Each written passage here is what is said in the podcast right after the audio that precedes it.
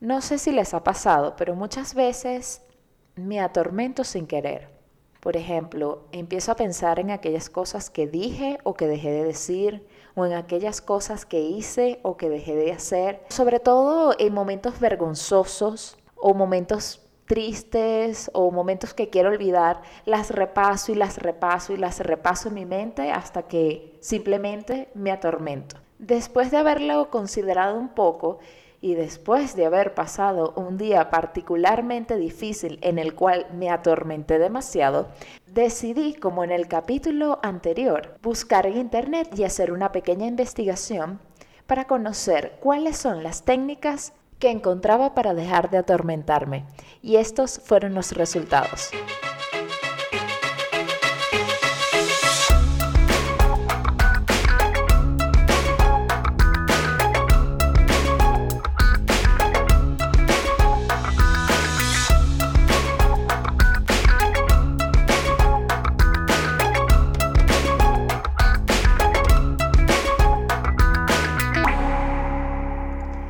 Todos, bienvenidos a Descubriendo el agua tibia. Yo soy María Angélica Ramírez y te doy las gracias por acompañarme una vez más en un nuevo descubrimiento y especialmente en el descubrimiento de esta semana.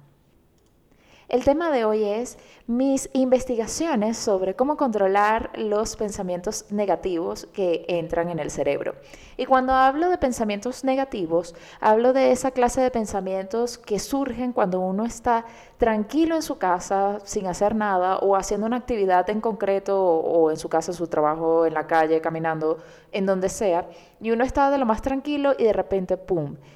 Hay un pensamiento o un recuerdo de algo que hiciste que no te gustó o de una rabia que tuviste o de algo muy triste o de una vergüenza que pasaste y eso te puede arruinar ligera o abruptamente tu estado emocional de ese momento.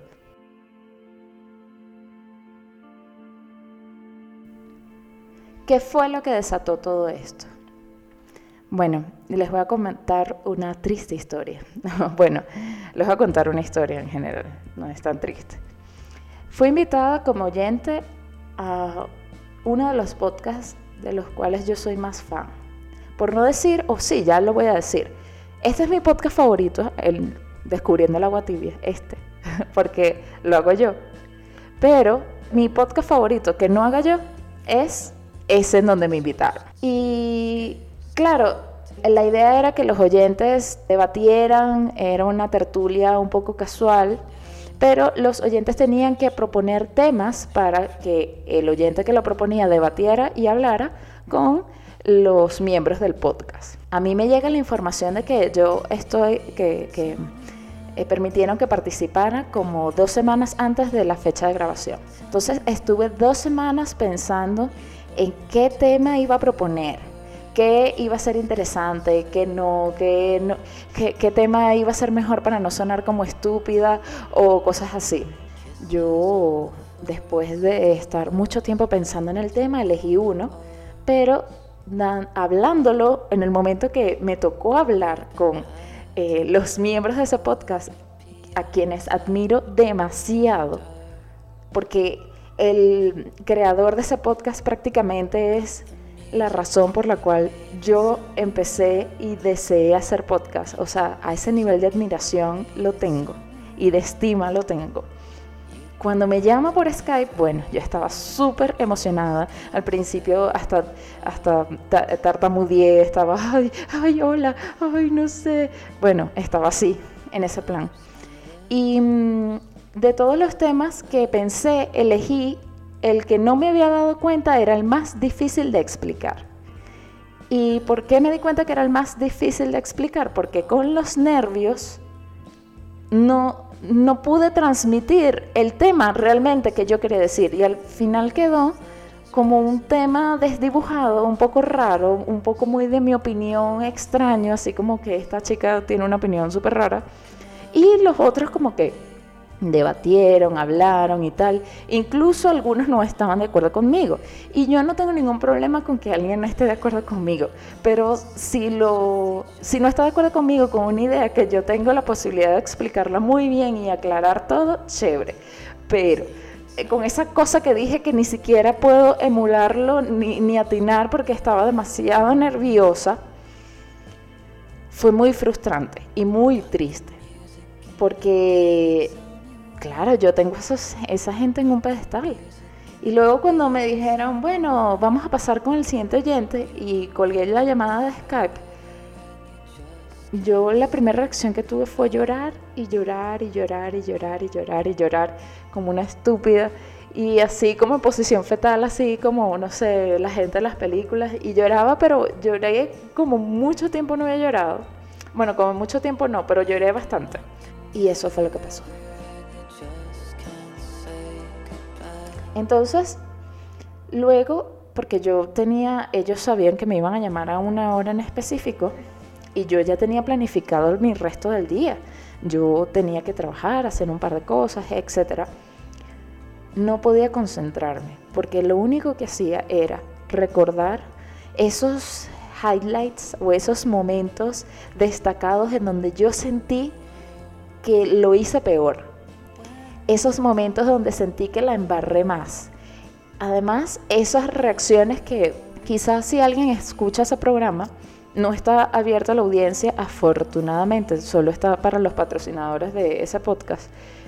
Pensarán, bueno, pero la intervención estuvo normal, pero en mi mente, o la reacción de ellos estuvo normal, pero en mi mente, quizás ellos dijeron, bueno, pasamos al siguiente oyente. Yo en mi mente es, no soporto más a esta mujer, quítenla de Sky y llamemos al siguiente. Eso es lo que yo, eh, eh, como que, cómo se transformó ese momento en mi cabeza fue terrible, fue terrible. De hecho, estoy recordándolo y me estoy poniendo triste como estaba en ese momento. Y bueno, traté de, calmarme después de llorar y llorar y llorar y llorar. Y lo primero que hice para quitarme esa sensación tan horrible que tenía fue llamar a mi novio.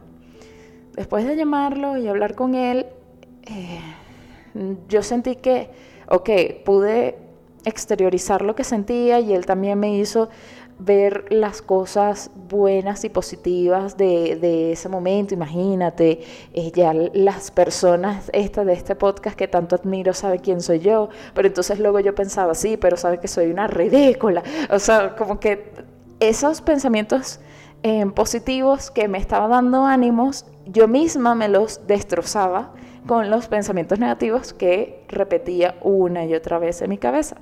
Luego de hacer eso, pensé, bueno, yo hice un curso de respiración, que, porque en ese curso ellos te dicen que gracias a la respiración tú puedes calmar tu estado de ánimo, puedes aliviar el estrés o si te sientes triste puedes mejorarlo. Si incluso te sientes un poco decaído, puedes activarte y, mejorar tu, tu productividad, etcétera, gracias a los ejercicios. Y como estaba a un nivel tan, tan, tan mal, hice como tres respiraciones, o sea, en realidad yo tuve que haber hecho diez, por decir un número, hice solo tres y ya estaba como, como peor. Y yo dije, no, no, no voy a hacer esto. Luego pensé, bueno, ¿será que hago yoga? Tengo ahí el mat. No hice yoga porque no tenía los ánimos de hacerlo. Me sentía tan mal, tan triste y estaba tan decepcionada y, de, de mí y del momento que no tenía ánimos para hacer nada de eso. Entonces, decidí buscar en internet, así como lo hice en el caso que les expuse en el episodio pasado, y estos fueron los resultados.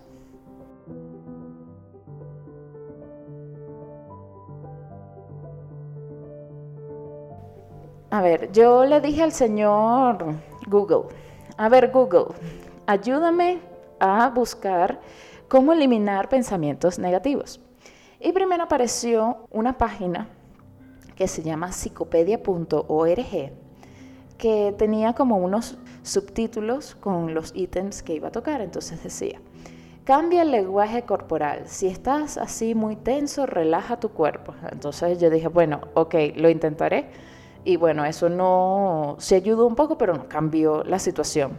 O sea, de repente me relajaba y a los 10 minutos que estaba tranquila y se me olvidaba, volví a tener un pensamiento de esos eran pensamientos de verdad bastante frecuentes, súper negativos y súper horribles. Luego, habla con alguien sobre el tema.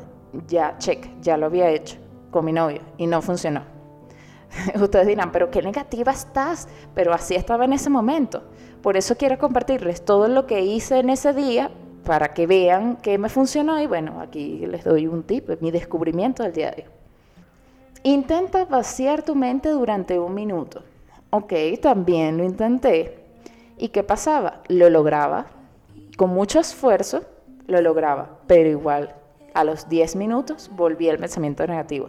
Y es que eran cosas tipo, por ejemplo, si yo decía, supongamos que yo tuve una intervención de, hola amigos, ¿cómo están? No, entonces en mi mente era, hola amigos. O sea, era como que todo, no solo la distorsión, realmente yo siento que la embarré ese día, que, que dije una sarta de estupideces y que quedé súper mal. Pero bueno, era como que esos momentos claves donde más donde tuve el peor desempeño fue que los que repetía, repetía, repetía, repetía.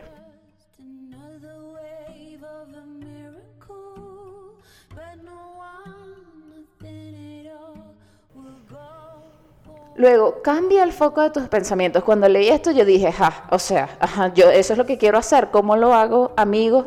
Bueno. Y sé creativo. Cuando son pensamientos negativos, trata de dibujar, pintar algo escribir tus pensamientos. Y no, no tenía el humor ni los ánimos de hacerlo. Luego dar un paseo, el paseo no lo di, eso quizás me pudo haber ayudado. Y luego enumera todo aquello que vale la pena en tu vida. Y yo, ok, sí, puedo enumerar las cosas que valen la pena en mi vida, pero eso no quitaba el pensamiento negativo o los pensamientos negativos que venían recurrentemente a mi cabeza. Entonces luego dije, bueno, voy a buscar en YouTube, a ver si hay un video así tipo de meditación guiada, algo que sí me pueda servir. Y a todas estas quiero hacer una aclaratoria antes de explicar la técnica que encontré y que sí me funcionó. Yo sé que hay gente experta en el mundo, hay psicólogos, hay coaches, hay gente especialista en este tema. Yo no soy una de ellas, pero quiero que con mi experiencia ustedes tengan algunas luces de cómo yo pude superar mi problema de ese momento y que quizás con mi experiencia ustedes encuentren luces también. Yo luego y eso estoy adelantándome un poco la tarea final, ustedes me pueden decir, bueno, a mí me sirve esto y esto y esto, pero yo no quiero aquí sentar cátedra y decir, lo que se debe hacer es esto. ¿Por qué? Porque yo lo digo. No. ¿Ok? Ya hecha la aclaratoria, continúo. Encontré después de buscar en YouTube un canal de YouTube que se llama Hipnosis y PNL 2.0. Yo no soy muy fanática de la programación neurolingüística, que son las siglas del PNL, pero yo dije, bueno, voy a ver qué me ofrece este video en YouTube. Luego está el youtuber, porque no creo que es un coach, que creo que eh, él explicaba que en ese episodio o en ese, en ese video del canal, la técnica que él iba a explicar no tenía nada que ver con PNL. Y eso me hizo decidir quedarme en el video y seguirlo viendo. Él explica que el médico de Harvard, Ronald Rudent, ideó esta cosa que se llama The Havening Technique para aliviar cualquier pensamiento o memoria negativa. Y que esto tiene mucho que ver con el cuerpo, con las sensaciones kinestésicas del cuerpo. Me dio mucho sentido esto porque yo soy fiel creyente que el cuerpo es expresa y es mucho más inteligente que la mente, o por lo menos que mi mente. Mi cuerpo sabe muchas más cosas que mi mente, eso yo lo puedo asegurar. A veces mi propia mente sabotea lo magnífico que puedo hacer, las cosas magníficas que puede hacer mi cuerpo, sin que esto suene mal pensado. Espero que no suene mal pensado. Pero bueno, continúo. Y, por ejemplo, yo vi una conferencia de una persona a quien también admiro muchísimo, que se llama Sergio Fernández, que esa conferencia era de cómo tomar decisiones. Y él decía que había una técnica que era que visualices las dos, supongamos que son dos opciones, la A y la B, y tú no sabes. Si piensas en la A y tu cuerpo se contrae, es porque realmente esa es la decisión que no quieres tomar. Pero si piensas en la B y tu cuerpo se expande, esa es la decisión que debes tomar. Entonces él también dice, por, gracias a un libro que él leyó, que el cuerpo sí sabe mucho más sobre nosotros mismos que nosotros mismos. Entonces, teniendo en cuenta esto, este doctor de Harvard dijo que mm, ante el toque kinestésico, el cuerpo genera unas ondas que llegan al cerebro que son muy parecidas a las que sienten los bebés cuando lloran y son cargados. La persona que los carga les hace este movimiento arriba hacia abajo en la espalda, como dándoles una palmadita o sobándoles la espalda. Es más o menos esa sensación. Entonces él empieza con la técnica. El primer punto de la técnica es que pienses que, bueno, este es un espacio tranquilo, sentado, y piensas en el pensamiento que se está atormentando. Esto me gustó porque era como enfrentarlo. No era tipo, piensa en otra cosa. No, era como que, bueno, vamos a, bueno, ¿quieres que te pienses? Te voy a pensar, pum. Ok, pensamiento negativo. Y luego que pensaras en eso, le dieras un número del 1 al 10, tomando en cuenta que el 1 es que no te afecta nada y que 10 es que te afecta mucho. Entonces a ello le di una puntuación. Luego, mientras respiramos profundamente para calmar la situación, colocamos la mano derecha encima del brazo izquierdo y la mano izquierda encima del brazo derecho. Y hacemos movimientos repetidos de arriba abajo, de los hombros a los codos, así como esa sensación como que nos estamos abrazando a nosotros mismos. Suena un poco triste, pero realmente el cuerpo reacciona ante ese contacto del brazo. Y es como que, bueno, si no hay nadie para que te dé un abrazo, bueno, ahí estás tú mismo para darte tu abrazo, así suene triste. Y mientras haces ese movimiento primero, tratas de ubicarte en tu cerebro en un lugar en donde te sientas cómodo. Puede ser tu habitación o, bueno, típico de estas meditaciones guiadas que sí, imagínate un campo, imagínate una playa, etc. Yo siempre pienso en una playa porque un campo con tantos insectos y cosas, eso, mm, mm, mm. yo prefiero la playa con tranquilidad. Ahí, o simplemente pensar que estoy en mi cuarto y uno se siente tranquilo y seguro. Esto ya es cuenta del gusto de cada quien y luego sigues haciendo el movimiento. Esto puede durar aproximadamente dos minutos o tres. Y luego que lo haces, tienes que pensar de nuevo en el pensamiento negativo y volverle a dar una valoración. Cuando le vuelves a dar la valoración, lo más probable que suceda es que por lo menos mínimo haya reducido dos puntos de los que tú le atribuiste. Por ejemplo, si le pusiste 8, va a reducirse un 6. Y esta persona recomienda que si quieres que se disminuya más, vuelves a hacer la técnica desde el principio. O sea, piensas en el pensamiento, le atribuyes el número y vuelves a hacerlo, vuelves a hacerlo y vuelves a pensar, a relajarte y sobre todo a respirar profundo. Luego de eso, ya les dije que me funcionó, antes le hice el spoiler, pero de verdad me sentí mucho mejor, me sentí mucho aliviada. Yo lo que necesitaba era como que como soltar toda esa cantidad de tensiones y no sabía cómo hacerlo, porque me parecía que ni pintando, ni haciendo yoga, ni nada de eso me iba a ayudar. Quizás para otro tipo de pensamientos negativos, las técnicas o los enunciados que nombré eh, del primer artículo de, de psicopedia.org seguro funcionan, pero cuando son mucho más fuertes, creo que ya es momento de aplicar esta técnica. Y luego de eso, que se disminuyó, tuve la capacidad de hacer yoga, de, bueno, de también terminar el trabajo que estaba haciendo. Luego sí pude hacer las técnicas de respiración. Como que eso me permitió que ya estuviera dispuesta a poder hacer las otras cosas. Pero yo estaba tan bloqueada que no podía hacer nada. Eso me ayudó un montón.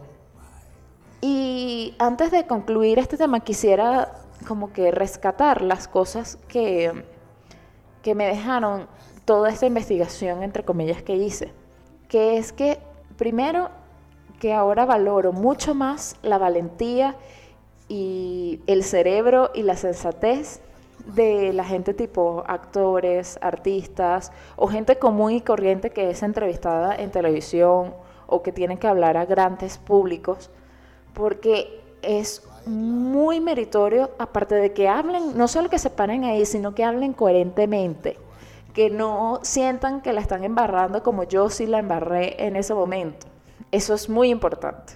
La otra cosa, eh, hay como, como dos cosas importantes, entre comillas, mantras, malamente le voy a decir así, que también hay que aprender para que esto no suceda más o no suceda con tanta frecuencia como me pasa a mí. Y estoy en ese aprendizaje ahora. No es que lo he descubierto, porque realmente es muy difícil. La primera es aceptarse a uno mismo. Yo como no acepté que después de prepararme tanto, la embarrara de esa manera, pasara lo que yo siento que pasé, tanta vergüenza, que mi imagen frente a una de las personas que más admiro fuera para mí tan baja, que es eso, no, no acepté mi error, no acepto que quizás yo no tengo eh, la práctica necesaria para poder hacer este tipo de cosas, no acepto que me haya puesto tan nerviosa que no lo pude controlar, no acepto un montón de cosas. Entonces, lo que tengo que hacer, y bueno, si a ustedes les pasa algo similar, lo que se debe hacer es aceptarse uno mismo. Es difícil, porque yo no acepto cometer esa clase de errores, pero bueno, yo mismo me lo, yo me lo estoy diciendo a mí misma también. Hay que, hay que trabajar en eso. Ustedes pueden trabajar conmigo, querida audiencia.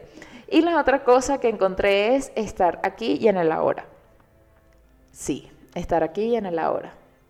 Y eso también lo dice mucho, sobre todo en la meditación, tipo, bueno, ya el pasado pasó, ya eh, estamos en el presente y el futuro todavía no ha llegado, entonces estemos aquí en el ahora concentrados en la actividad que estemos haciendo.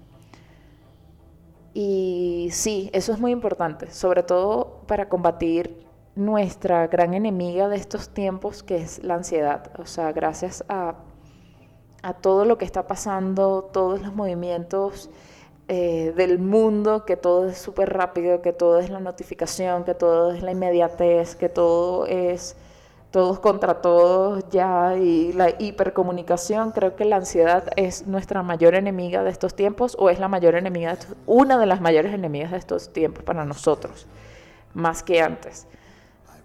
Y la ansiedad es muy fuerte. De verdad, yo antes eh, subestimaba mucho cuando la gente, ay, es que soy ansioso. Y yo, ay, para. No, sí. Eh, eh, uno, yo no me consideraba una persona ansiosa hasta que ya lo estoy experimentando a carne propia, es muy fuerte. Entonces, lo que tenemos que hacer es estar aquí en la hora y aceptarnos. Creo que eso es la conclusión más importante de toda esta experiencia un poco traumática que pasé.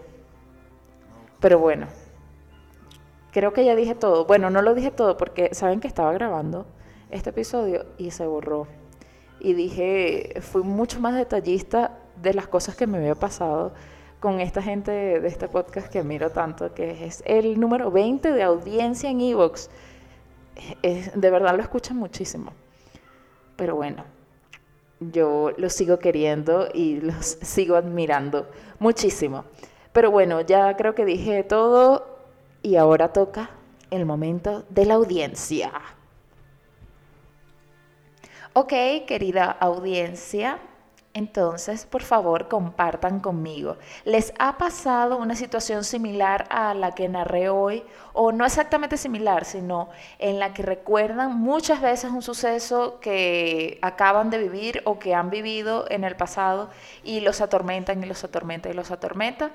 ¿Qué han hecho para combatir ese tipo de pensamientos eh, medio autodestructivos? Y otra cosa también, si no les ha pasado o no quieren compartir eso, también les invito a que compartan conmigo si alguna vez han tenido que hablar en público o hablar en una radio o estar en la televisión, en una situación de esas que te genera muchos nervios. ¿Cómo han hecho para controlarlos y si el suceso este en donde tuvieron que presentarse ante un público les salió bien? Si les salió bien, entonces compartan conmigo cómo controlaron los nervios, la ansiedad y cómo hicieron para que les saliera todo bien y todo lo que tenían en su mente lo pudieran aclarar perfectamente en la pantalla o en la radio o en donde sea que hayan presenciado ese suceso. Y bueno, compartamos conocimiento, divulguemos información y descubramos juntos el agua tibia. Gracias, querida audiencia, por estar aquí. Recuerden los canales de comunicación. Está el Instagram con arroba descubriendo el agua tibia, el correo electrónico con descubriendo el agua tibia pod arroba gmail.com, el grupo de Telegram descubriendo el agua tibia podcast. Y también aquí en Evox, y bueno, si están en Spotify, bueno, nada, escriban en Instagram. Entonces, bueno, gracias por estar aquí. Mi nombre es María Angélica Ramírez y sigue descubriendo el agua tibia conmigo. Música. Agnes Obel, Theo Teardo y Blixa Bargeld. David O'Douda. La canción principal y original de este podcast por Manuel Aumaitre. Y los dejo con Lily Allen, Little Things.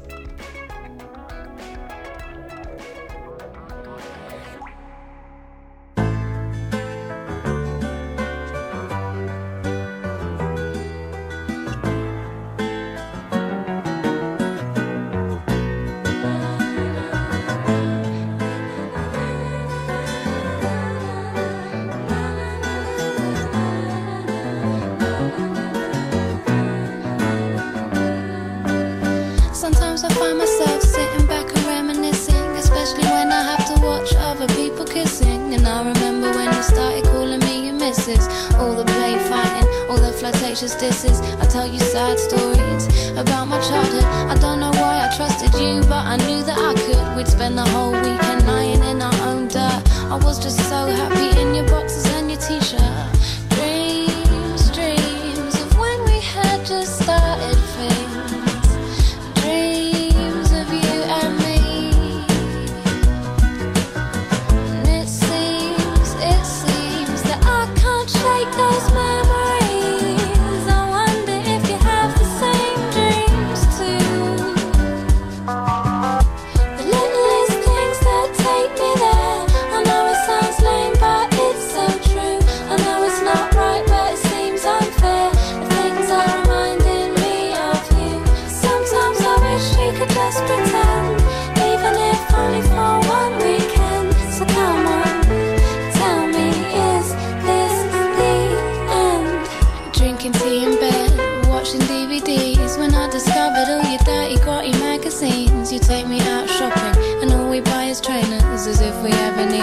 anything to entertain us. The first time that you introduced me to your friends, and you could tell that I was nervous, so you held my hand. When I was feeling down, you'd make that face you do. There's no one in the world who could replace you.